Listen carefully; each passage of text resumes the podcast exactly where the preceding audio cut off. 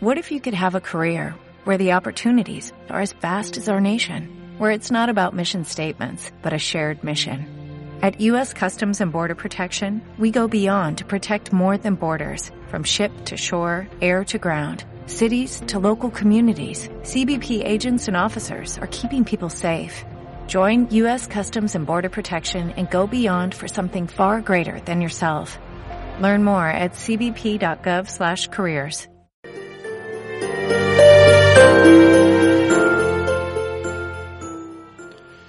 El secreto de María, el silencio. Dos necesidades básicas nos definen, hablar y ser escuchados. Con el añadido de hoy de la tecnología, celulares, redes sociales, blogs, chateo, etc., la educación queda así, tendencia natural a hablar, más tecnología, igual sociedad hiperparlante. Supongo que más de alguno habrá ya querido gritar desde algún punto del planeta, basta, cállense todos. María tiene un secreto para nuestra ruidosa sociedad, su silencio. Ella, la gran coprotagonista de la Navidad, la que tendría tanto que decir, tanto que contar, guarda silencio, medita.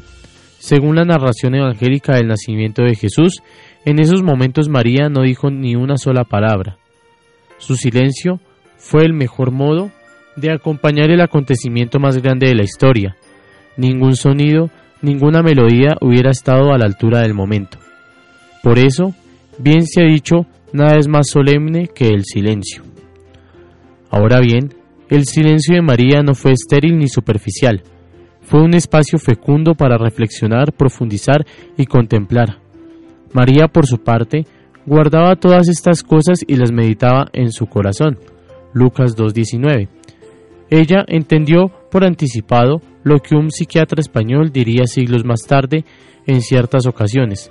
La palabra es plata y el silencio es oro. El silencio tiene capas. Hay un silencio exterior, importantísimo. Consiste en saber apagar los estímulos sensoriales. Cuánto bien nos haría a todos tener al menos 30 minutos de este silencio al día. No siempre es posible, pero habría que saber encontrar algún remanso así a lo largo del día. Los silencios más profundos son los de la memoria, para evitar malos recuerdos y purificar el pasado.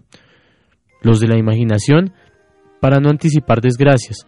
Los de la susceptibilidad, para no atar demasiados cabos. Y, sentirnos víctimas de todo mundo, etcétera, etcétera. Adquirir la disciplina del silencio no es fácil, pero el fruto bien vale la pena. El silencio es en cualquier caso un guardián del alma.